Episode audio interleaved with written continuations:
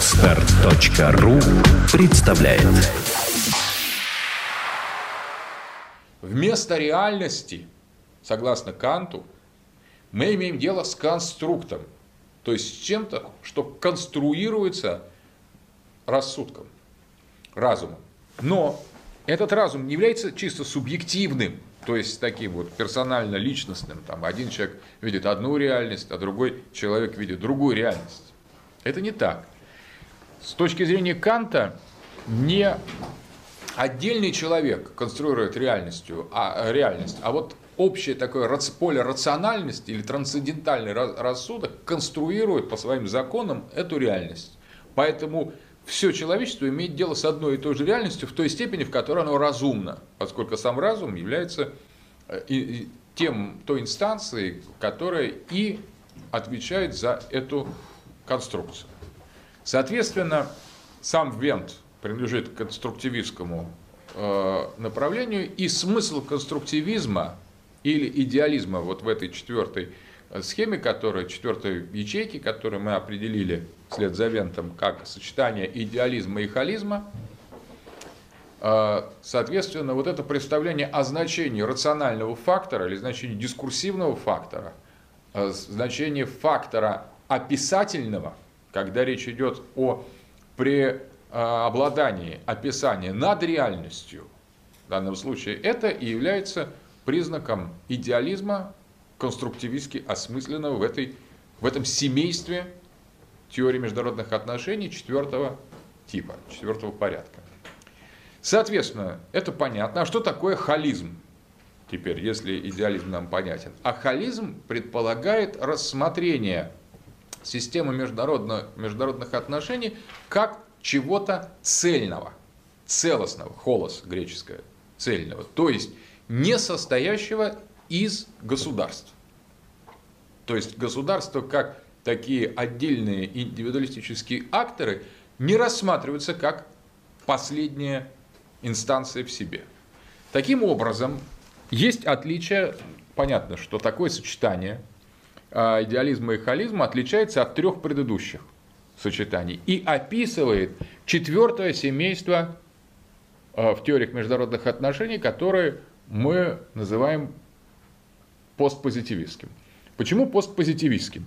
Потому что на самом деле мы имеем дело с конструированием всего, с конструированием идеалистическим реальности, оторванным от материальные схемы и также вынесены за пределы отдельных государств, которые могли бы рассматриваться как некоторые позитивные индивидуальности, с которыми мы уж точно имеем дело. Соответственно, мы попадаем в сферу, если угодно, грезы.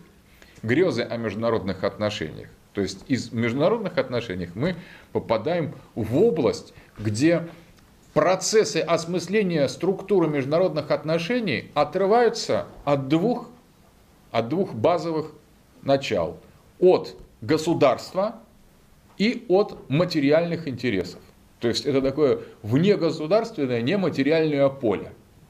Ну и казалось, поэтому это и называется постпозитивизмом, потому что позитивистская модель предполагает строгое однозначное соотношение. Есть позитивные факты, есть его осмысление. Например, есть какой-то знак, его в сознании. Вот это основная модель позитивистского понимания. А тут мы оторвались от сферы конкретного факта и конкретных границ. Поэтому холистская и идеалистическая модель оставила нам огромное поле возможностей для осмысления международных отношений в пространстве чистого дискурса.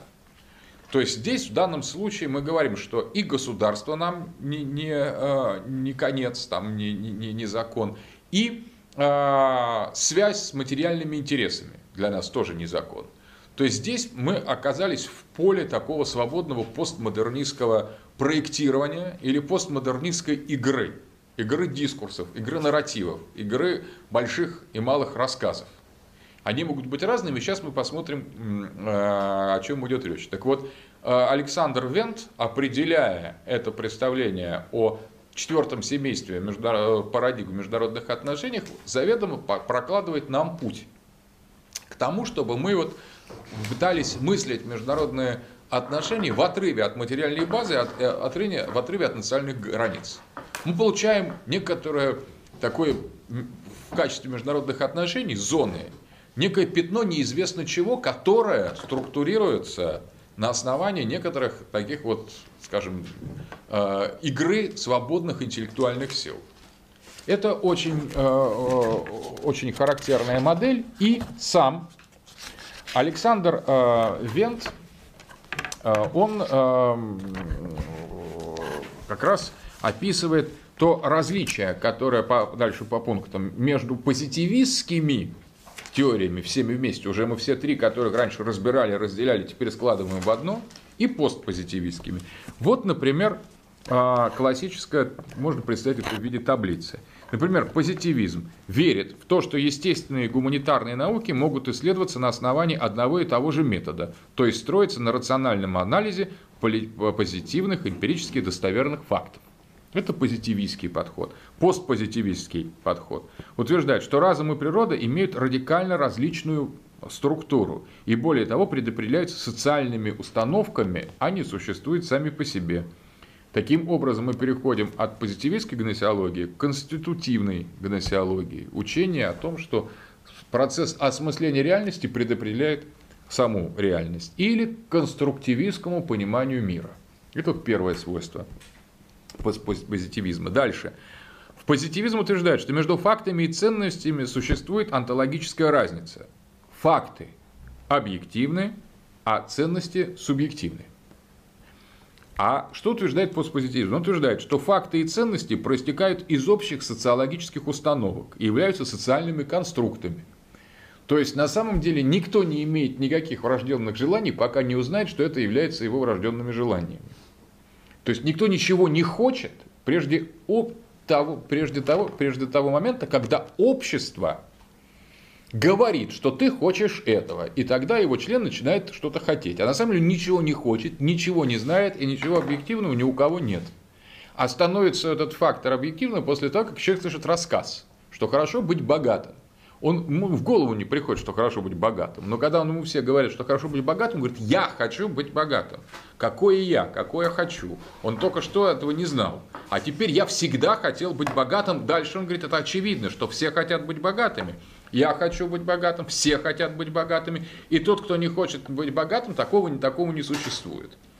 Откуда это он взял? Ему кажется, что это он спонтанно выражает свои интересы, как нечто объективное. А он выражает социальную установку, считает постпозитивисты.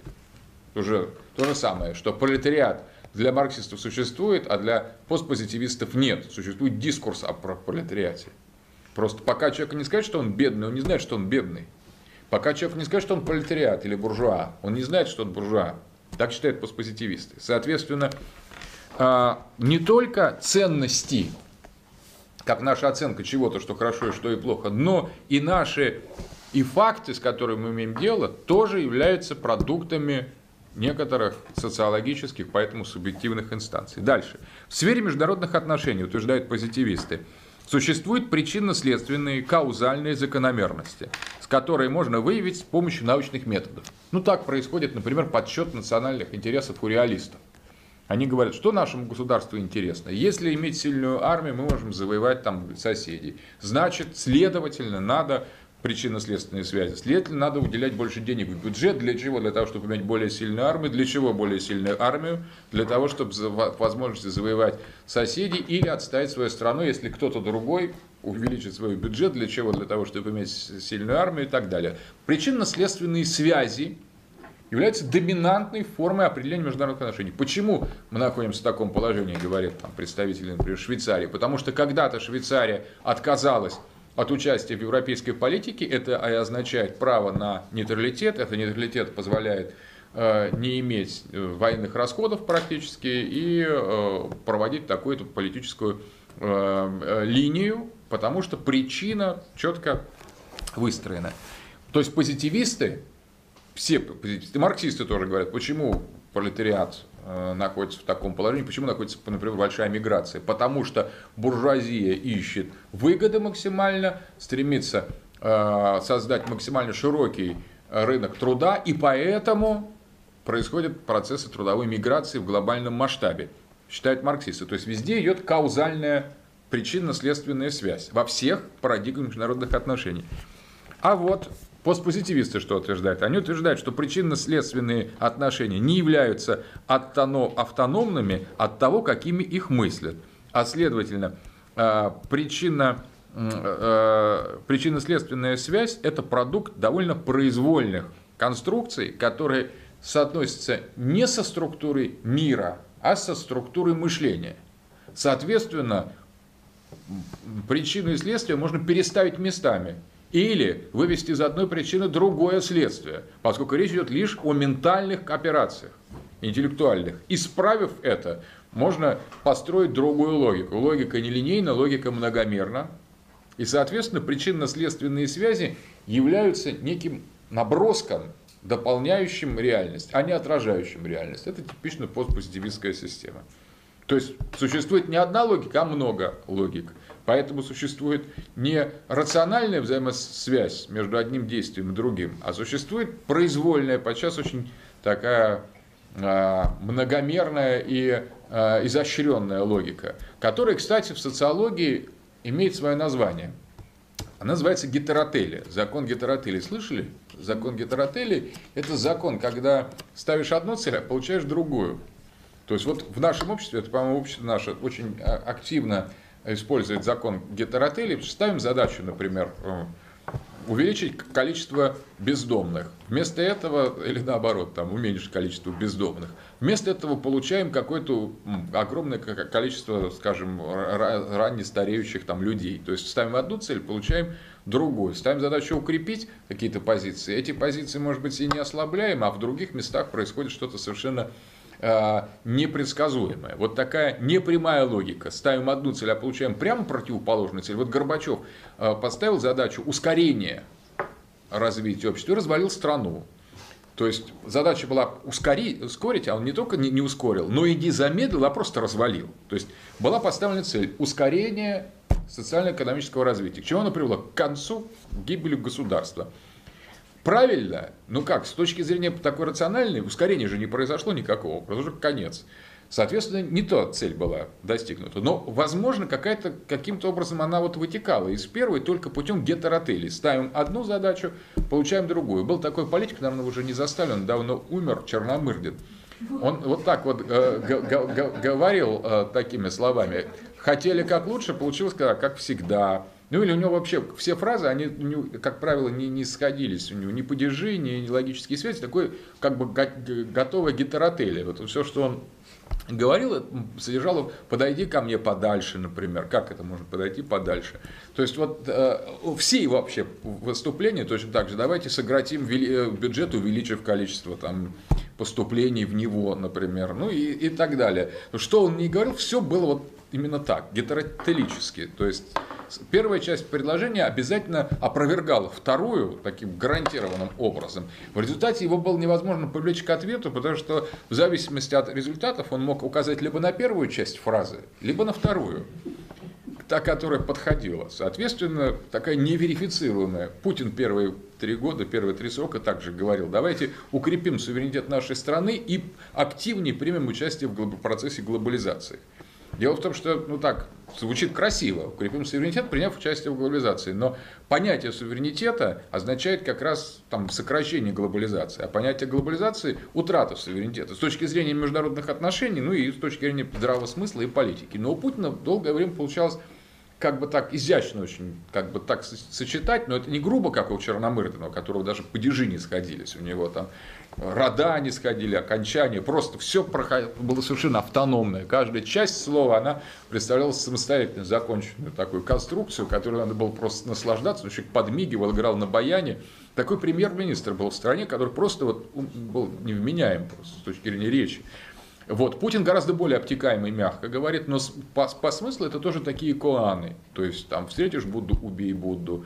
Увеличить количество населения, уменьшив, сократив его присутствие, приблизительно так. То есть изящные формулы, э, которые можно было толковать по-разному. Это гетеротелия. Так вот, в постпозитивизм осмысляет научно, как строятся законы гетеротелии и как можно поставить Э, причину после следствия, например, подогнать причину последствия. Ну, кстати, это тоже вполне русская черта, потому что русские люди, как где-то Платонов писал, что мужики вначале срубят лес, потом там продадут его, потом приходят к барину и говорят, а что если я вот дерево там срублю, уже и леса нет никакого, уже продали его. А он только заранее говорит, а что вот если я э, дерево какое-нибудь спилю, что мне будет? А уже нету дерева, уже давно, то есть как бы следствие и причина поменены местами. Уже факт состоялся, рощу спилили, дерево продали, все пропили. Он приходит к барину и говорит, слушайте, а что мне будет теперь? Не теперь, а вот если я бы спилил, на самом деле, в таком в будущем. Барин говорит, выпарю. Тот говорит, тогда не буду пилить, ну и хорошо. А пока не, не увидит барин, что уже ничего нет, и тогда там, пороть придется серьезно. То есть э, такого рода, э, ну как бы действия э, почти, э, как бы сказать, привычные для нас ухода от ответственности осмысляются в научном ключе, в постпозитивизме, как специфическая стратегия, гносеологическая стратегия, которая оперирует с каузальными цепями, ну, исходя из каких-то своих целей. Не всегда таких пристрастных, как в приведенных примерах, а иногда более изысканных. По крайней мере, каузальная система – это то, что привносит в процессы субъект. Это вот важно, это главный принцип позитивизма. Дальше, валидность. Позитивисты утверждают, что существует достоверная ценность предлагаемых объяснений и закономерностей, которые можно обосновать на основе эмпирических наблюдений. Ну, практически как в естественных науках, когда эмпирическое наблюдение является подтверждением либо опровержением фактов. Позитивисты утверждают, что эмпирические наблюдения в социальной сфере целиком зависят от процедур наблюдения и являются валидными, то есть значимыми только в контексте конкретного научного поля, а в другом контексте таковыми не являются. То есть их ценность всегда относительна. Ну, с этим связана так, э, с, э, работа социолога Бруно Латура, очень важного постмодернистского социолога, который описывал историю возникновения достоверных даже физических экспериментов, когда, э, например, в начале доказательством подлинности физического опыта, который ставили в лабораториях, там в 18 веке было, или в 17 даже, было участие членов королевской семьи в качестве свидетелей.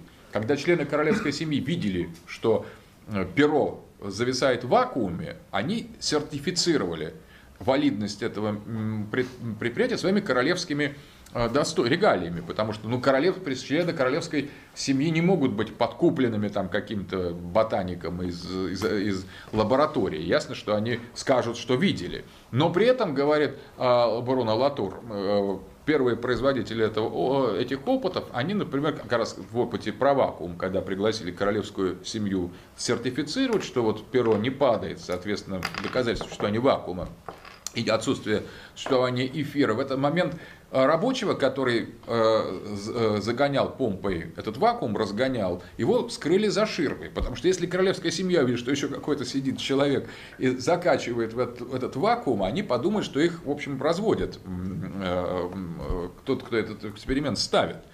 Потому что сам факт наличия такой вот фигуры производит впечатление недостоверности того, что это перо висит. Все будут смотреть на него, тогда, чтобы вы не смотрели, вы закрыли Э, закрыли ширмы, пригласили королевскую семью, и она уже сертифицировала тот, что вот этот является физическим фактом. Таким образом, в начале э, лабораторных экспериментов и доказательств лежит социологическая процедура.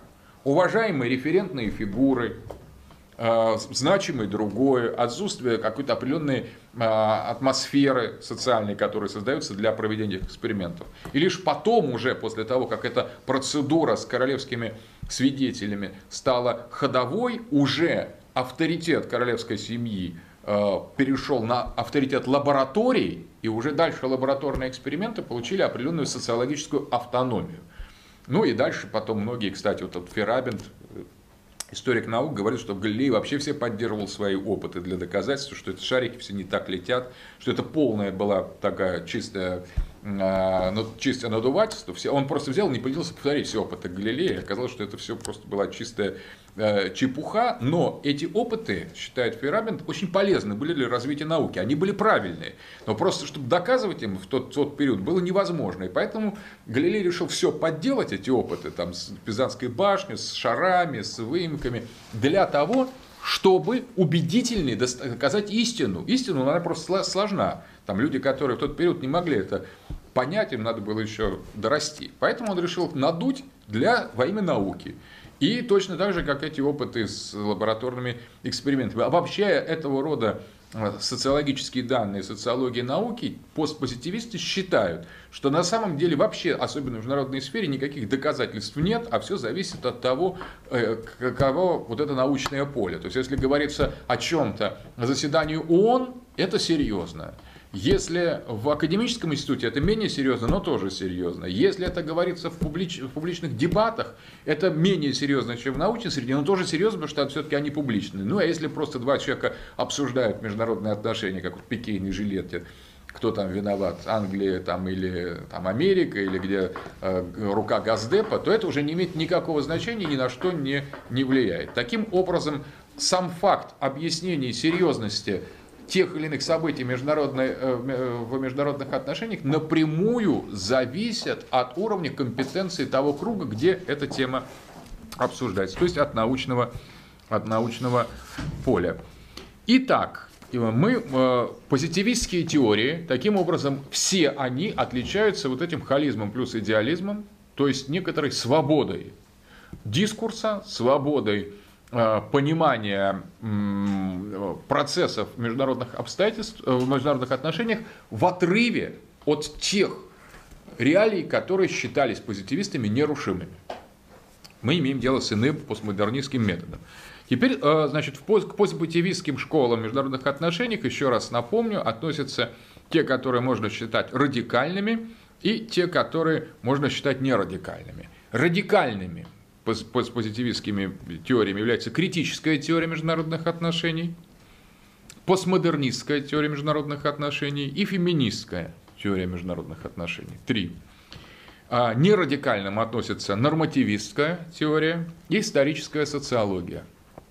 При этом сам конструктивизм Александра Вента вообще занимает промежуточное положение между собственно, позитивистскими и постпозитивистскими теориями. Вент считает, что конструктивизм, а это конструктивизм еще одно направление, оно в принципе, а, конструктивизм признает существование объективной реальности, и этим она отличается от, по крайней мере, радикальных постпозитивистских моделей, которые считают, что вообще, как вслед за Кантом, вообще никакой объективной реальности нет, в зависимости от того какой, как люди формулируют, организуют свой дискурс, ну, какие-то компетентные люди, не все, элиты, эксперты, журналисты, политологи, ученые. Так все и происходит.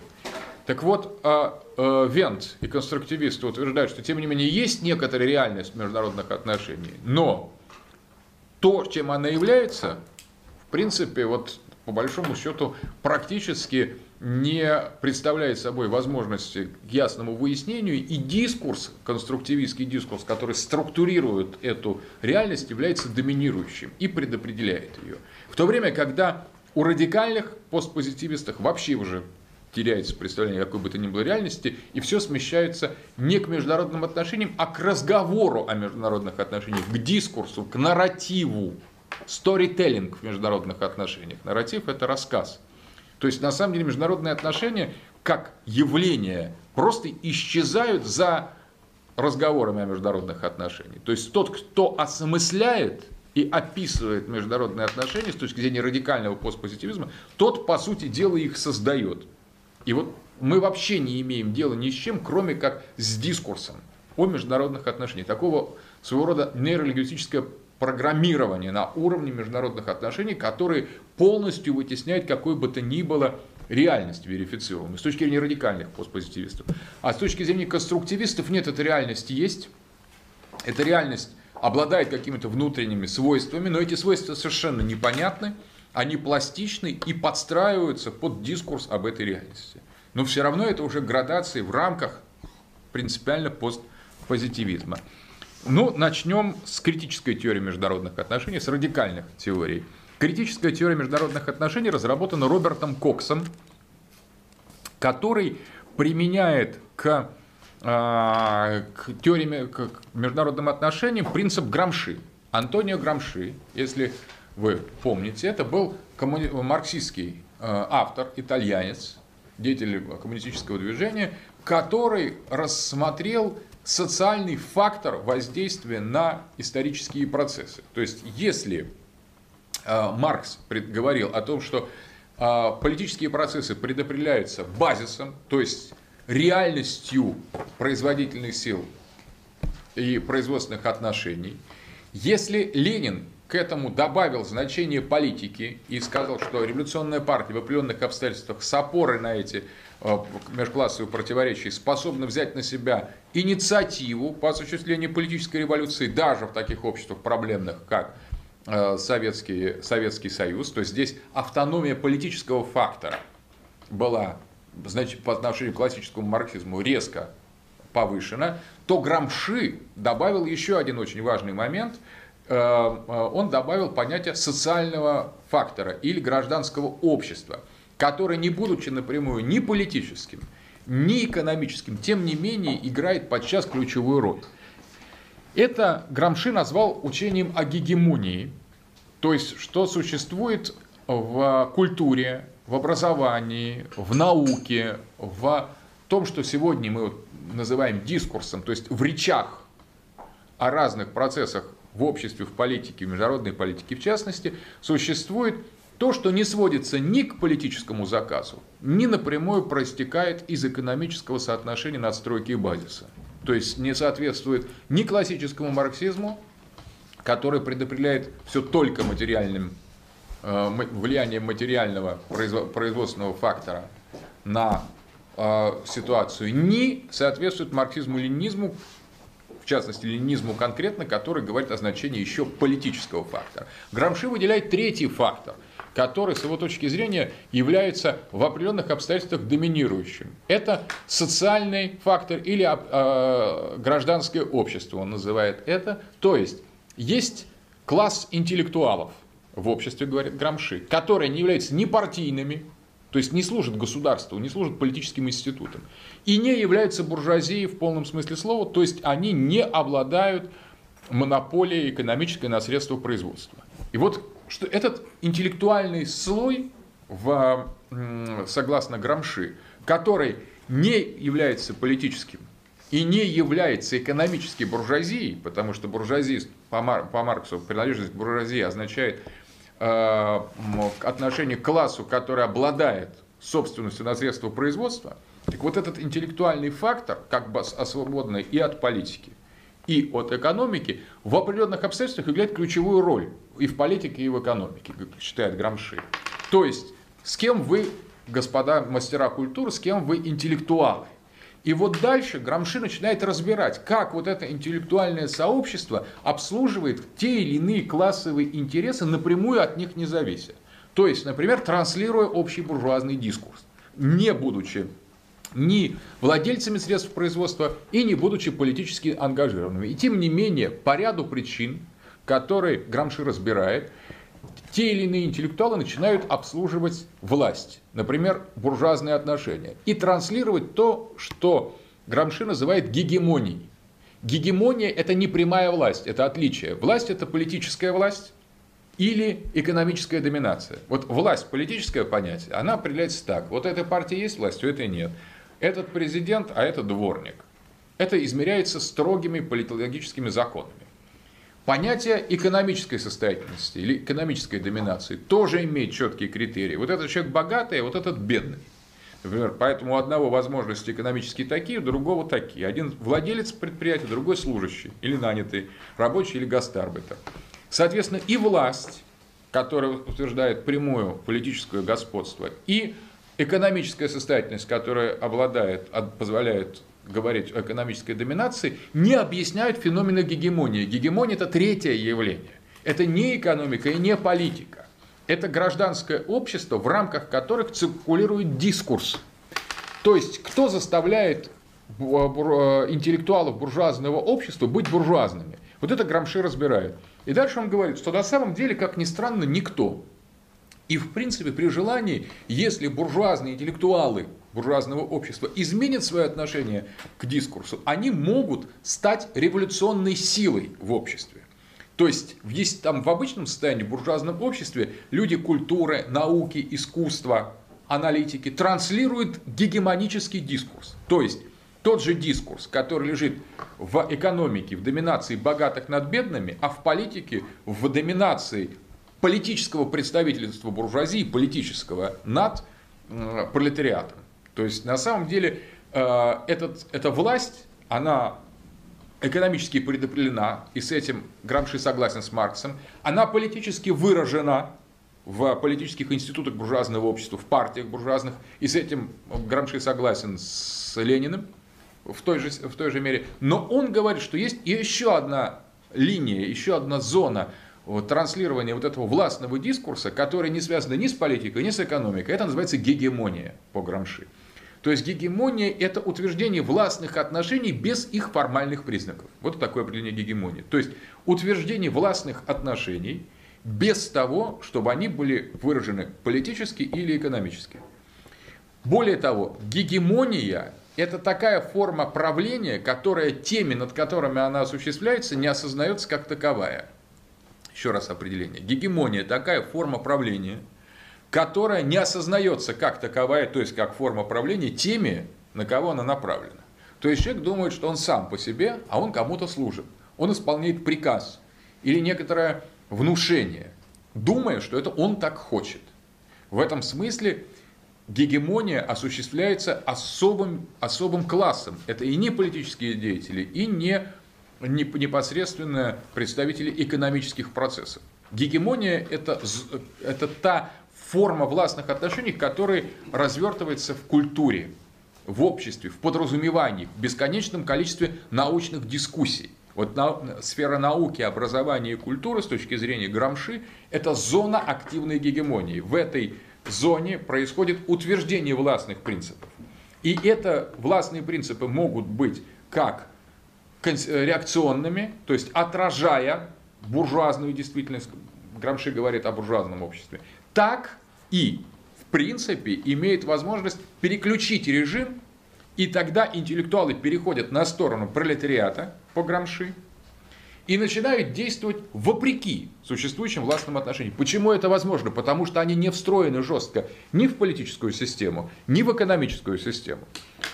Тем не менее, в буржуазном обществе эта зона гражданское общество или зона социальной сферы находится под контролем буржуазных сил. То есть естественным образом буржуазная интеллигенция транслирует буржуазный дискурс. Но это не обязательно.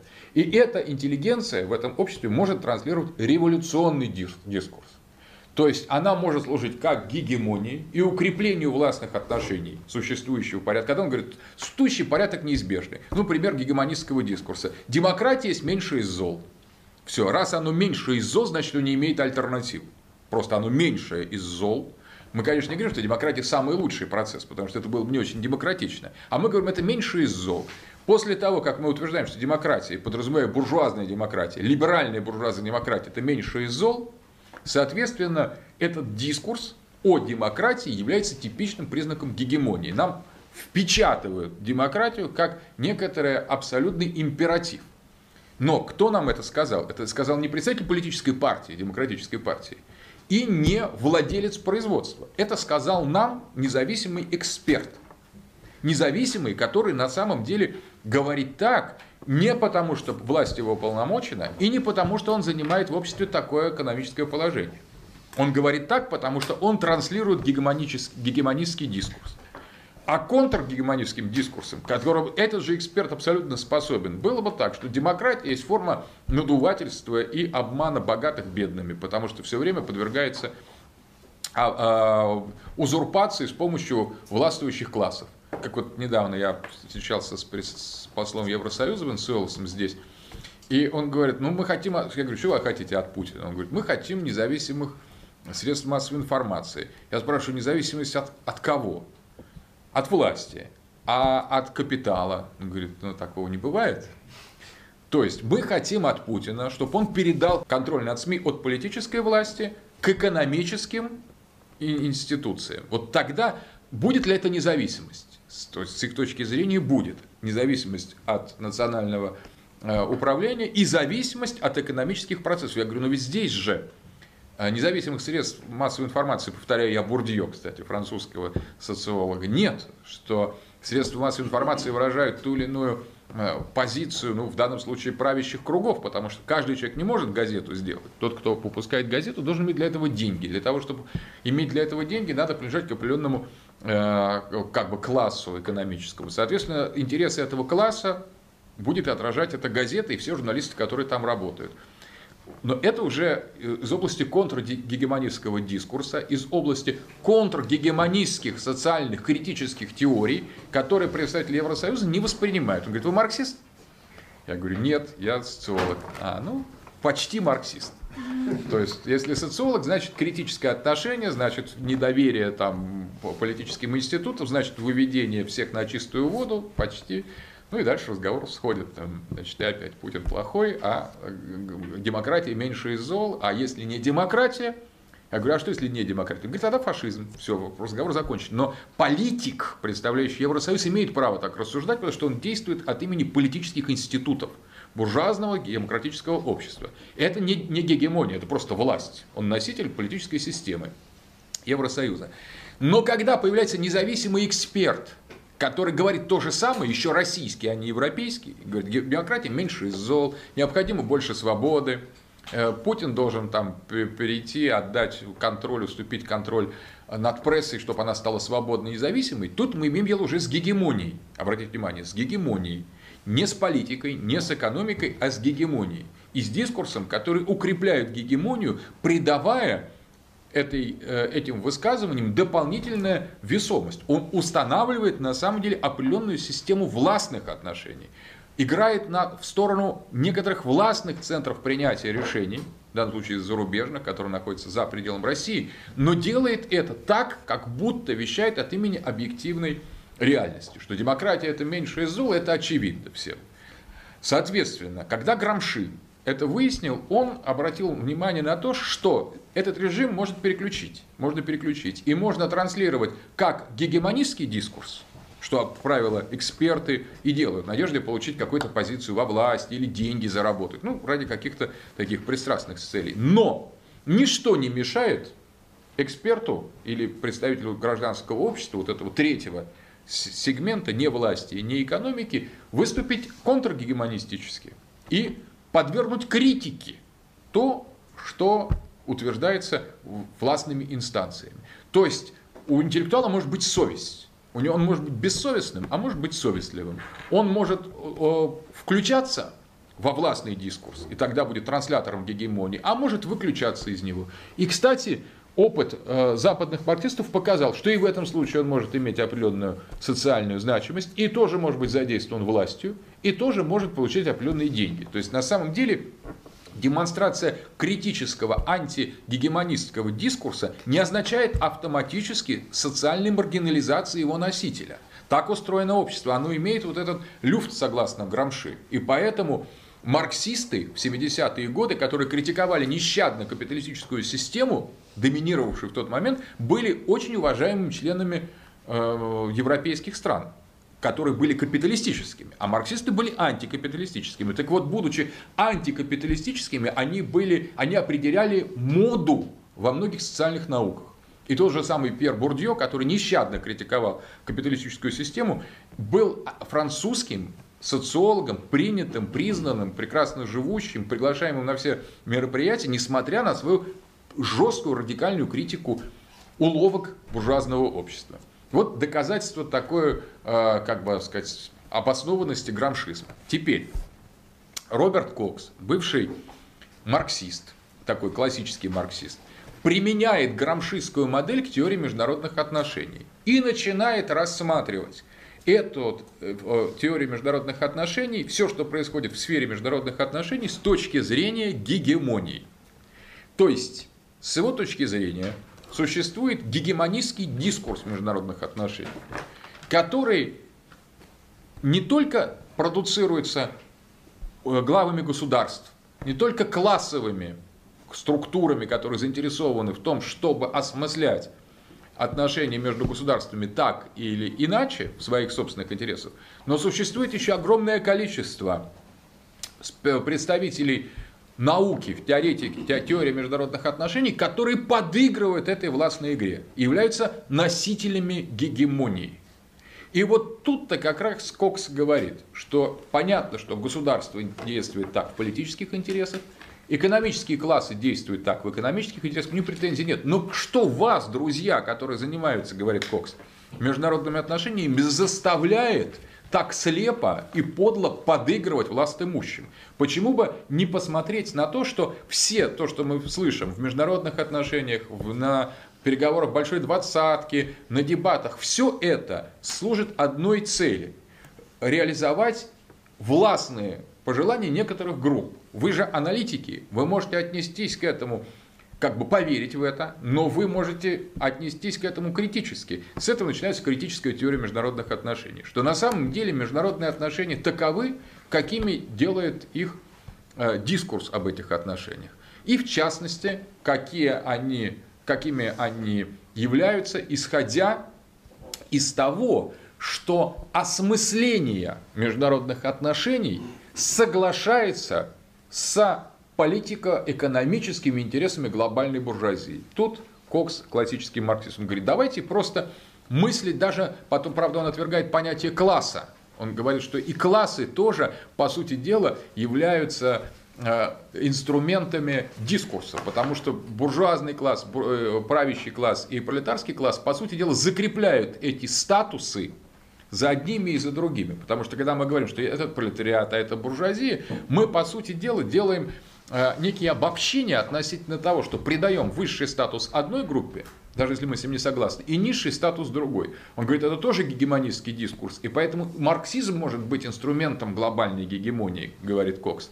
Мы должны полностью взорвать эти представления и разработать контргегемонистский дискурс международных отношений. Это и называется критическая теория. Иными словами, все постановления международных законов, все конференции, все Э, учебники, все курсы преподавания международных отношений надо немедленно пересмотреть, предлагает Кокс, потому что это не что иное, как многомерная на тысячи ладов срежиссированная трансляция гегемонистского дискурса, которому нравится нынешнее положение дел, нравится глобальная доминация буржуазных э, политических и экономических кругов. И поэтому на самом деле это буржуазная верхушка и является тем, что утверждается, сохраняется и опекается с помощью глобального гегемонистского дискурса. Ну, действительно, представим себе в обществе тот же пример.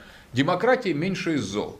Представим себе, что мы слышим 100 человек подряд. Вот там бабушка сказала, потом Иосиф Дискин сказал на телевидении, везде. Демократия меньше из зол. Через некоторое время в, а, в обществе создается абсолютное убеждение, что демократия это э, меньше из зол, и поэтому на самом деле э, никакой альтернативы у демократии нет, кроме чего-то гораздо худшего, чем демократия. Мы это признаем и начинаем мыслить в этих категориях.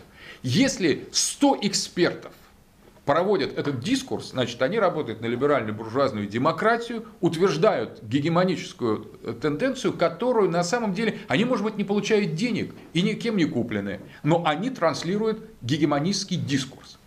Теперь представим, что из этих 100 экспертов, например, 10 перешло на сторону альтернативного э, позиции и говорят, нет, есть демократия не меньше из зол. Это достаточно проблематичная э, политическая форма, которая может, быть, которая может иметь альтернативы. Например, недемократические модели тоже могут удовлетворять потребности людей, например, в тех или иных благах. Если пока их одна десятая, они еле-еле заглушаются 90%. Представим их, что еще больше людей перешло на другие позиции и стали транслировать другой дискурс, контргегемонистический. И в конечном итоге демократические институты, которые зависят в той или иной степени от наших э, голосов, и партии, которые выступают под именем демократии, начинаются э, э, как бы ставиться под сомнение. Мы думаем, а может быть за монархистов проголосовать, а может быть за какие-то религиозные круги, а может быть за консерваторов, а может быть за что-то еще. И постепенно мы демократически, исходя из этого дискурса, можем поменять это представление, то есть поменять власть. Но то же самое можно сделать и в, радикаль... и в консервативных обществах, где нет демократии. Например, сверху говорится, что, как в царской России, например, сверху говорится православие, монархия, народность. Но интеллигенция не согласна с этим дискурсом. Она говорит, нет, Желябов прав, нет, Каляев прав, нет, надо убивать, там губернатор еще жив, нет, мы должны освобождение народа. И так постепенно, даже без отсутствия демократических институтов, изменение настроения в интеллигенции, которое меняет отказывает, отказывает в праве гегемонистскому дискурсу на трансляцию, меняет эту модель, приводит к революции, восстанию, или вот как арабская весна, которая тоже диктаторы Бен Али, и диктатор Мубарак в Египте или в Тунисе очень жестко контролировали ситуацию. Там никаких свободных выборов, как только там исламисты приходили к урнам, тут же все закрывалось, э, участок закрывался, приезжала полиция, и братьев-мусульман быстро под ручки куда-нибудь там в помойку выкидывали. Теперь уже не так. Нет Мубарака, и они там ходят спокойно, могут принять решение совместно всех там, христиан или коптов, например, перерезать. Теперь у них свобода. Мубарак это сдерживал. То есть даже если есть определенная э, жесткая модель тоталитарного правительства, если интеллигенция, вот этот вот слабый, слабая часть, начинает транслировать контргегемонистский дискурс, это может привести к изменению политической ситуации. Вот об этом и говорит Кокс. Он говорит, давайте говорить о э, международных отношениях не в рамках гегемонистского дискурса, который утверждает статус-кво. Ну, например, что утверждает гегемонистский дискурс международных отношениях? Что Америка является главной страной, что американская форма демократии является оптимальной, что Америка э, имеет право в силу своего процветания, своего наиболее справедливого общества вмешиваться в дела других государств и помогать им идти к демократизации Афганистану, Ираку, Ливии, Сирии. И вот это на тысячи ладов во всем мире представители э, как бы вот этого гегемонистского дискурса говорят об этом, подразумевают об этом, пишут в своих документах. Выходит Кокс и говорит, полная ерунда, Америка, я сам, он сам англичанин, Америка, западное общество ужасно, это огромное количество несправедливости, никаких оснований американцев вмешиваться в дела других суверенных государств нету. Американский э, дискурс основан на двойных стандартах, американская система ответственна за глобальный мировой кризис, и Америка через три года там не будет существовать, например, Кокс говорит. Возникает контргегемонистский дискурс. Пока он один, его считают сумасшедшим, но через некоторое время появляется второй, третий, четвертый, и так с помощью другого дискурса о международных отношениях, отказывающим в статус-кво, который кажется нам объективным, на самом деле в том, что это соответствует реальности, что это является гипнозом, внушением. То есть кто-то говорит, то, что вы считаете, то, что вы видите в международных отношениях, является продуктом НЛП. Давайте мы вас сейчас пере, перепрограммируем, и вы увидите другую картину, совершенно другую. Дальше вот Кокс, критическая теория международных отношений, э, приглашает именно так рассмотреть э, всю ситуацию. Иными словами, речь идет не о международных отношениях, и поэтому это позитивизм, постпозитивизм. Речь идет не о международных отношениях, а о дискурсах гегемонистском и контргегемонистском дискурсом, то есть разговорах о международных отношениях. И никаких других, разговоров, э, других отношений нет. И если изменить структуру беседы или спора в дебатах о международных отношениях, это означает строго изменить сами эти международные отношения, которые не существуют сами по себе вообще, а существует противостояние дискурсов, гегемонистского дискурса и контргегемонистского дискурса. Ну и вот построением этого контргегемонистского дискурса занята критическая, э, занимается критическая теория Роберта Кокса. Как я говорил, это вполне приемлемая, несмотря на свою радикальную революционность, вполне приемлемая парадигма в международных отношениях, будучи довольно, конечно, экстравагантной и резкой, тем не менее на большинстве конференций в современном э, сообществе, научном сообществе при обсуждении теории международных отношений критическая теория представлена. То есть Кокс вошел во все учебники. Таким образом, настаивая на возможности контргегемонистского дискурса международных отношений, Кокс и его сторонники, кстати, Эндрю Линклейтер, один из крупнейших специалистов международных отношений, тоже сторонник критической теории, Хоффман, э, э, Эшли, о котором сейчас будет дальше Э, речь идти, они отвоевали себе место среди специалистов международных отношений. И поэтому на самом деле научных, как минимум, конференциях уже происходит автоматически можно столкнуться с такой ситуацией, что кто-то говорит, а вот это будет сейчас гегемонистский дискурс, а вот это будет контргегемонистский дискурс. Раньше говорили, смотрите, сейчас мы вам расскажем, как устроены международные отношения. А сейчас кто-то нажимает на кнопочку, сейчас вам расскажут гегемонистскую версию того, как устроены международные отношения. А потом мы дадим слово представителю критической школы, который камни не, камни не оставит от, от, от, от доклада предыдущего. А кто-то выступит опять в подтверждение и так далее. То есть речь идет о том, что пропорции споров и дебатов в сфере международных отношений расширяются, существенно расширяются. Это не значит, что все приняли позицию Кокса или все согласились с контргегемонистским дискурсом, но это замечание, вот это направление в постпозитивизм было признано приемлемым, интересным, конструктивным, содержательным, соответствующим некоторым закономерностям того, как развиваются международные отношения, и поэтому э, его, э, э, оно становится принятым. Вот. То есть, на самом деле, ну и отличие от классического марксизма, даже от неомарксизма у Кокса в том, что капитал он тоже считает не явлением, а дискурсом. Капитал, глобальный капитал, буржуазия – это тоже дискурс, потому что стоит по-другому отнестись капиталу, и на самом деле будет вообще нечто другое на месте капитала. Поэтому тот, кто говорит о капитале, и даже тот, кто критикует капитал с точки зрения Кокса у, наделяет этот капитал онтологическим бытием, онтологическим содержанием. Если по-другому осмыслить капитал, он постепенно упразднится. Поэтому даже базовые такие представления о таком базисе, который для марксистов классических и даже неомарксистов была таким незыблемой вещью, у Кокса подвергаются сомнению. Это то есть э, вместо этого он предлагает создание, ну поскольку здесь реальности уже никакой нет, то вместо реальности Кокс предлагает создать диалогическое э, сообщество, dialogic community, которое будет вести открытые контргегемонистские дебаты, и это и будет содержанием международных отношений. Так, постмодернизм, вторая постпозитивистская парадигма, тоже э, радикальная, она связана с, а, с Робертом Эшли, который начинал вместе с Коксом и, в общем, следует той же самой логике. Э, постмодернистской она а, называется, потому что в основном Эшли ориентируется на философию а, Ницше и Хайдегера, с одной стороны, и с другой стороны постмодернистов Фуко и Дориды, то есть которые рассматривают э, текст как э, мир как текст, это если говорить о постмодернизме, э, как Хайдегер элиминирует представление о классическом рациональном субъекте, как Ницше говорят о воле к власти как доминирующей э, жизненной силе, и как о Фуко Эшли говорит о том, что сфера знаний – в том числе науки,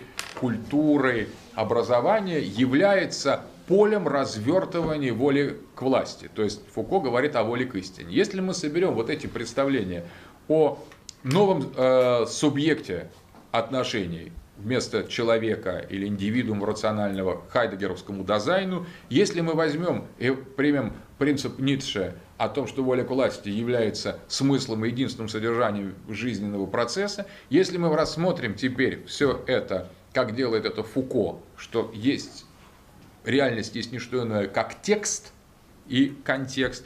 И если мы признаем, что в сфере интеллектуального текста и реализуется стратегия воли к власти, как предлагает Фуко, мы получим совершенно особый мир. Мир Роберта э, Эшли, добро пожаловать в такой мир, совершенно в мир постмодернизма международных отношений.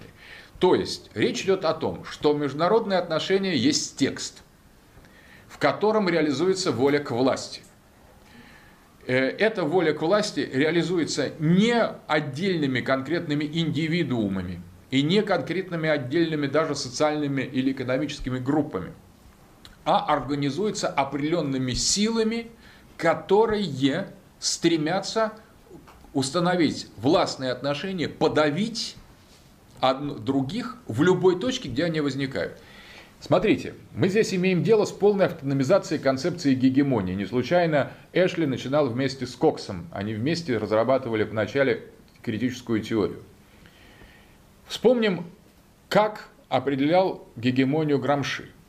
Это был третий этап понимания властных отношений не в сфере экономики, в отличие от классического марксизма, не в сфере политики в отношении, по, по контрасту с марксизмом-ленинизмом, там, где речь идет об автономии, автономности определенной политического по отношению к, к базису, у Ленина отсюда значение пролетарской партии, возможность осуществить э, государственную государ... революцию пролетарскую, даже в том случае, когда пролетариат не особенно развит, если сильна партия. Это ленинские принципы. То есть политика несколько автономизируется от марксистского понимания жесткой детерминации базисом надстройки. А у Грамши третья сфера.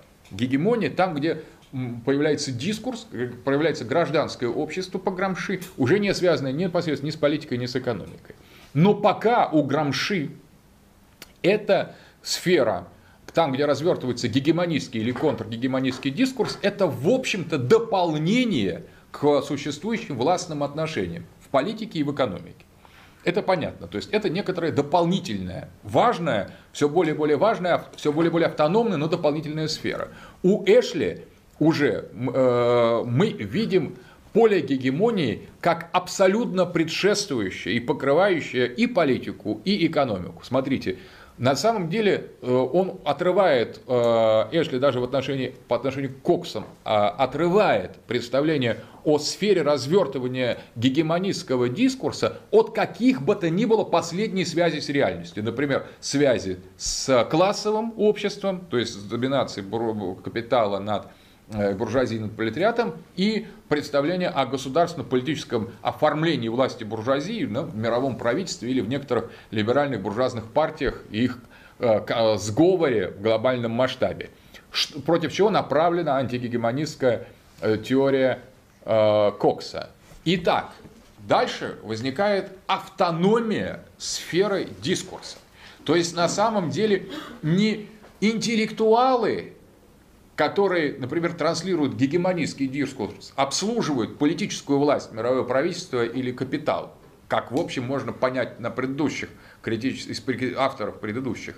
А Эшли говорит наоборот. На самом деле существует только одно – воля к власти, реализуемая в дискурсе. И эта воля к власти и есть гегемония.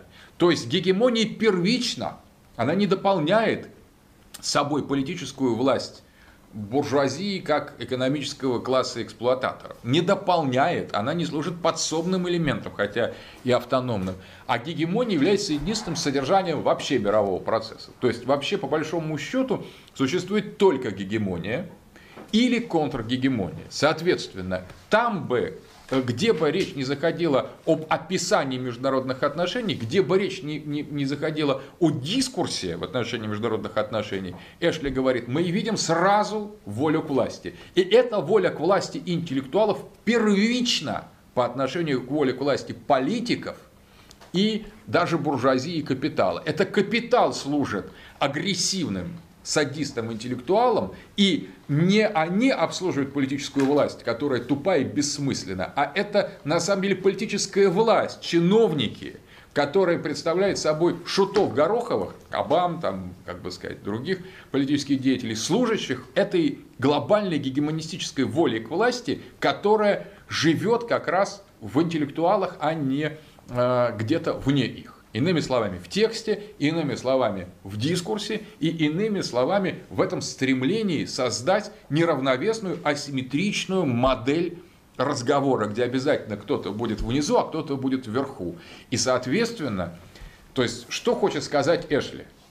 Что на самом деле в человеческой природе, как это вслед за Ницше, существует стремление к насилию и подавлению, к насилию над слабым и торжестве. И вот эта человеческая природа в форме воли к власти выражает себя не столько в экономике, буржуазной конкуренции, не столько в политическом стремлении занять руководящие посты, сколько в самой человеческой природе, в разговоре, в языке. Когда человек говорит, он обязательно подчиненные члены предложения во фразе подчиняет существительному.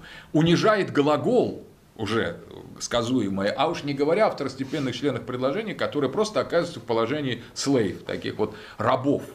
А, на самом деле сам, сам язык, из которым мы оперируем, является формой гегемонии, постоянно воспроизводимой гегемонии, и, соответственно, в международных отношениях а, на самом деле и а, Соединенные Штаты Америки, и однополярный мир, и мировое правительство, все это не заказчики гегемонистского дискурса, а рабы и такие вот нанятые, нанятые актеры этого гегемонистского дискурса, что гегемонистский дискурс первичен по отношению к тем силам, которые, которые он задействует. И на самом деле язык со своими структурами и текст властный текст первичен по отношению к властным инстанциям, а тем более к носителям этих властных инстанций. То есть, смотрите, не президент, скажем, властвует, не Обама, который является президентом, властвует, даже не система политическая, вот эта двупартийная, где выборы идут между демократами и республиканцами, властвует. И не вся капиталистическая система властвует, а властвует властный дискурс, что на самом деле интеллектуал, который пишет вот заметку о о том, что демократия, например, является меньшим и злом, вот он властвует. Где? Вот в момент этого письма, в грамматологическом аспекте, это Дорида как раз, где все существующий лишь текст. Но какой текст? Текст, утверждающий неравенство, текст, утверждающий насилие, текст, утверждающий несимметричность отношений, утверждающий кого-то в качестве субъекта, подлежащего, кого-то в качестве сказуемого, то есть инструмента, а, кого, а кого-то в качестве уже полного такого Э, раба, которым э, э, этот, это подлежащий с помощью этого сказуемого уже по-настоящему доминирует, правит и подавляет. Иными словами, когнитивные структуры человек, человеч, человеческого факта, человеческого явления, уже в таком оторванной от любых форм представления в индивидууме, в классе, в политической системе, в государстве, доминируют через дискурс международных отношений. Это, конечно, сложно достаточно понять, но это таков постмодернизм. И вот смотрите, тот факт, что постмодернизм выходит за пределы просто философских или социологических конструкций, а уже начинает развивать свои, строить свои модели в рамках международных отношений, показывает, насколько далеко постмодернистские методологии зашли с точки своей имплементации, что они уже давно задействованы в самых таких практических и бытовых вещах и прикладных вещах, таких как теория международных отношений. А мы до сих пор в нашем обществе, э, ну, как бы постмодернизм рассматриваем, что это просто форма некоторого искусства, которое нам не очень понятно, или какие-то отдельные арт-объекты, или э, определенные произведения искусств. Это давно уже стало философской, социологической методологией, причем настолько хорошо отработанной, настолько продуманной, настолько глубоко обоснованной, что она уже входит необходимой частью в самые такие ну, прикладные сферы, как сфера международных отношений. Вот пример Эшли и теории, постмодернистской теории международных отношений, где речь идет о том, что весь любой текст, например, от э, какой-нибудь декларации ООН, э, торгового договора между Южной и Северной Кореей или э, заседанием каких-то комиссий там, в МГИМО, фонда Аденауэра и скажем, там наш социологический факультет недавно проводили, все это есть не что иное, как один и тот же текст. Просто текст плоский, где в каждый конкретный момент собираются в каждом вот, э, в, в любой точке этого текста э, из плоского разговора возникают властные системы отношений. То есть гегемония сама организует этот дискурс с точки зрения подавления. То есть идет такая вот садомаза Э, э, работа в дискурсе. И о чем бы мы ни говорили, обязательно кто-то будет господином, кто-то рабом, кто-то будет управляющим, кто-то управляемым, даже если мы обсуждаем какой-то там э, экономический контракт, который вообще никакого отношения к власти, к политике, к идеологии не имеет. Все равно это неравенство вертикали – это создание неравновесных симметрий, этот гегемонистский или контргегемонистский дискурс возникают, предопределяя все – и экономику, и политику, и так далее. Но это уже предельная форма, а, предельная форма критицизма у Эшли, и предельная форма уже отрыва от какой бы то ни было реальности. Здесь нет реальности даже политики и экономики. Здесь просто речь идет о... Нет понятия реальности человека, нет понятия реальности государства. Ничего нет, есть только один властный дискурс, а, устанавливающий неравновесные отношения между любым одним и между любым другим, действующим в глобальном масштабе. Потому что получается, что нет ни одного а, фрагмента в поле международных отношений, которые были бы свободны от этой жесткой вертикали гегемонистского дискурса. То есть воля к власти ницшанская просто двигается в человечестве и в частности в сфере международных отношений, постоянно устанавливая неравновесные модели между одним и другим. Вот эта неравновесная модель уже гегемонистский дискурс. И, соответственно, Эшли призывает, зафиксировав признаки гегемонии в дискурсе о международных отношениях, немедленно их саботировать, немедленно их взрывать, немедленно их опрокидывать и переворачивать. И это на самом деле тоже одна из сегодня очень распространенных точек зрения.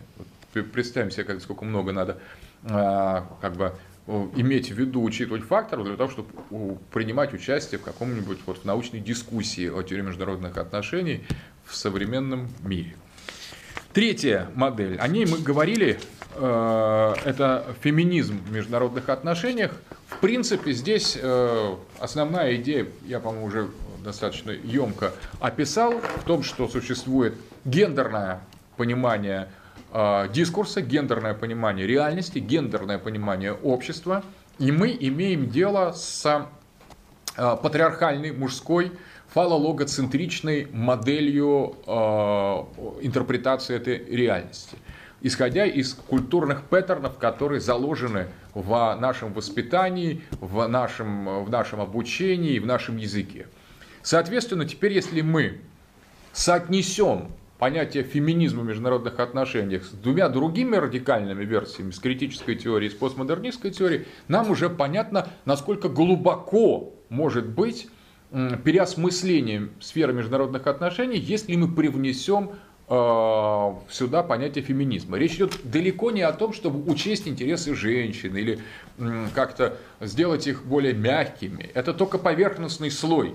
Реальность феминизма в международных отношениях в том, что вообще речь идет о том, что э, существует дополнительный неизвестный нам мир, мир женщин, который на самом деле в отношении всего того, с чем мы оперируем ментально в, при анализе международных отношений, не имеет ничего общего. Что он находится под спудом, что сегодня он пребывает в меньшинстве, что женщины говорят на, мужским, на мужском языке, что женщины изучают мужские предметы, что они вообще, по сути дела, оказались в, в таком неком гносеологическом подполье, из которого они выйти не могут. Нет, они сами могут появиться, но они приемлемы в дискурсе только когда они переходят на мужской язык. Сам женский язык неизведан, непонятен, даже самим женщинам непонятен, потому что он не структурирован.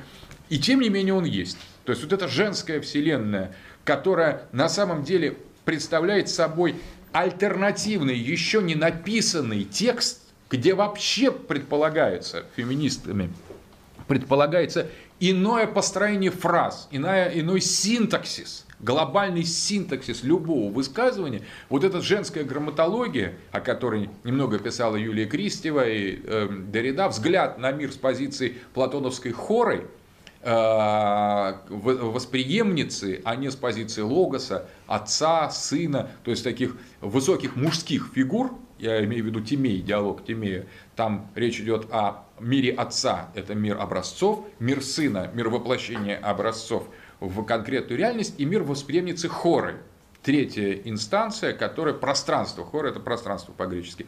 И вот попытка создать философию с позиции хора, которую, в общем, намечает Дорида и Юлия Кристева из постмодернистов, это на самом деле фундаментальный заход на создание не только новой философии, философии женской, но и вообще открытие нового мира, который на самом деле которому мужские стратегии языка, мышления, науки, образования, общества вообще не позволяют выйти. И хотя на самом деле в исламском обществе это самое яркое. То есть женщинам запрещает все просто. Там не иметь лица, закутавшись куда-то, закрыться за 15 вуалей, вот горшок, э, таз, там как бы каретник визжащий и все. И вот навсегда, чтобы только близко не появляться в публичной сфере без каких-то 15 одеял. Но это эксплицитное подавление э, женского начала. В обществе, в котором мы живем, существует имплицитное подавление женского начала, столь же жесткое, и подчас еще более жесткое, чем в исламе, потому что все сегодня, все женщины говорят на мужском языке, изучают мужские дисциплины и видят мужской мир. Мужской мир навязан женщинам, а они даже не подозревают многие, что они своего мира. О том, что можно видеть совершенно иную женскую геометрию, женскую математику, женскую систему международных отношений, потому что она подавлена, она находится под гнетом и под спудом э, навязанной мужской воли к власти, которая изначально оперирует с иными грамматическими и семантическими фонемическими оппозициями, нежели женское начало. Ну, к примеру, самый простой Э, пример, как это может быть к международным отношениям, сейчас мы увидим. Но вот просто такой философский пример. Мужчины действуют оппозициями привативными. Доминирующая оппозиция мужчины – это не как нет. То есть чистое да, чистое – это 1-0. Кстати, компьютер – это мужчина. Потому что он основан на дигитальной э, технологии 1-0. Это так мыслит мужчина. Либо да, либо нет. Либо есть, либо там э, все идет к чертовой матери. А, и вот это представление о том, что существует нечто и ничто, например, бытие и небытие, как полное отсутствие бытия, полнота и пустота, а между ними разрыв, раздел, divided line платоновская, то на самом деле это типичная проекция мужской ментальности, которая оперирует с такой привативной оппозицией. Либо да, а если не да, значит уже нет. В то время, когда женская модель основана оппозиция совершенно другой, э, например, градуальный, ну то ли да, то ли нет, там непонятно. Или поли, э, э, эквивалентный, когда, например, что такое не яблоко? Для мужчины не яблоко просто отсутствие яблока, огрызка и семечко. Просто все, вот было яблоко, исчезло. А это такое типичное, было, было, нет. А для женщины яблоко это груша, например, то есть или там капуста, или морковка. То есть нечто очень такое обаятельное, приятное, но не яблоко. Одновременно это эквивалентная оппозиция, которая отрицает что-то, утверждает что-то другое взамен. Либо градуальная оппозиция, когда не яблоко, это, например, половина яблока или огрызок, то есть какая-то часть яблока, это уже, конечно, не яблоко, но тем не менее еще и яблоко на самом деле. Это э, э, заметили лингвисты, психологи гендерные, социологи. Поэтому, если представить себе, что сама базовая оппозиция между одним и другим, демократия, не демократия, для мужчин, ага, не демократия, сейчас мы к вам летим, сейчас мы вам покажем, как надо строить демократию. Ну, женщина, конечно, будет в этой случае говорить более гибко. Но, например, может, не демократия, ну, хорошо, зато монархия, например, то есть замечательно. Либо не демократия, но вы же не всех там режете, нет, ответят какие-нибудь страшные э, талибы. Ну, вот и слава богу, например. То есть, само обращение с оппозициями в случае женской психологии и женс, э, женской ментальности может быть организовано иначе. И, соответственно, система международных отношений Поскольку э, есть, опять же, феминизм, тоже постмодернистское явление, речь не что иное, как дискурс, могут быть реструктурированы с помощью дискурса. То есть наличие участия женской психологии в обсуждении международных отношений, но женской-женской. Не, не женщин, которые, как Кандализа Райс там, или Хиллари Клинтон, просто такие Э, женоподобные мужчины, на самом деле, потому что дискурс э, Кандализа Райс или э, э, Хиллари Клинтон это абсолютно мужской, жесткий, там, протестантский хардкор такой дискурс. А имеется в виду женский-женский дискурс, то есть как, женщина, которая берет в свою международную сферу часть своего женского языка, такого иллицитного в мужском обществе. Э, это, конечно, приведет к эрозии глобального дискурса, существующего, и создание более сложного диалога. Не обязательно сразу женская модель международных отношений. Но если в сфере международных отношений будут на самом деле заслушаны обе позиции, мужская как бы сказать, так или так, и женское и так, и так, на самом деле уже возникнет совершенно иное грамматологическое поле, иной текст, иной дискурс, ино, иной спектр возможностей решения тех или иных конфликтных ситуаций, каких-то этнических конфликтов. Не значит, что женщины будут все смягчать. Ничего подобного. Вот это представление чисто мужское шовинистское, что женщина, там, мужчина жесткий, а женщины все смягчают. Женщины могут и заострить что-то, но это будет все равно по-другому. Сама геометрия женского подхода изменит структуру принятия решений в международных отношениях. И если реальности нет, а есть лишь дискурс, и если существует возможность женской грамматики, женского синтаксиса, женской геометрии, то есть гендерного понимания международных отношений, то разговор о феминизме международных отношений может привести нас к созданию нового понимания, новой вселенной международного отношения, международных отношений, где уже там будут, возможно, какие-то совершенно другие акторы. И не государство, и не индивидуумы, и не права человека, и не религиозные конфессии, и не цивилизация, а что-то другое. Конечно, философия недалеко пока продвинулась в этих э, феминистских исследованиях в глубоком смысле, потому что в основном все заканчивается то, что там талантливые женщины осваивают мужской арсенал и удовлетворяется этим. На самом деле получает такие права формальные, которые сейчас предоставлены лицам обеим пола быть мужчинами. Э, и, соответственно, э, на этом все и заканчивается. И мало, я, по-моему, рассказывал о типах феминизма, да, что есть либеральный феминизм, который настаивает только на равенстве полов, есть постмодернистский э, феминизм, который предполагает, что освобождение женщины возможно только вместе с освобождением от пола вообще, киборг, феминизм, другой феминизм. Существует марксистский феминизм, который требует просто равного участия мужчин и женщин в трудовом процессе. И есть вот самый интересный стендпоинт феминизм. Вот тот, о котором я говорил сейчас, это стендпоинт феминизм. О том, что женская позиция – это некоторая ментальность, это некоторая э, концептуальная, когнитивная вселенная, которая устроена вообще иначе, другим, другой геометрией. И здесь, конечно, вот стендпоинт феминистки, они не требуют ни равенства с мужчинами, ни, скажем, как бы освобождения от пола, ни превосходства над мужчинами, ничего. Они просто требуют, чтобы их вселенная сама по себе, для самой себя была эксплицирована. То есть э, это право женщины быть женщиной. Очень, кстати, сложное в мужском патриархальном обществе. Это право женщин заведомо отказано на самом в этом праве. То есть есть только мужской взгляд на женщину, а есть еще женский взгляд на женщину, который табуирован везде, в любых патриархальных структурах. И этот вопрос стендпоинт феминистки рассматривает.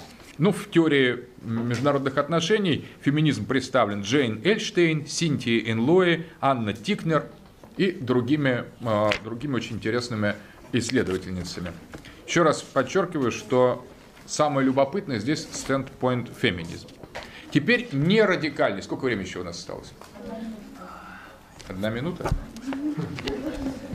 Еще половина.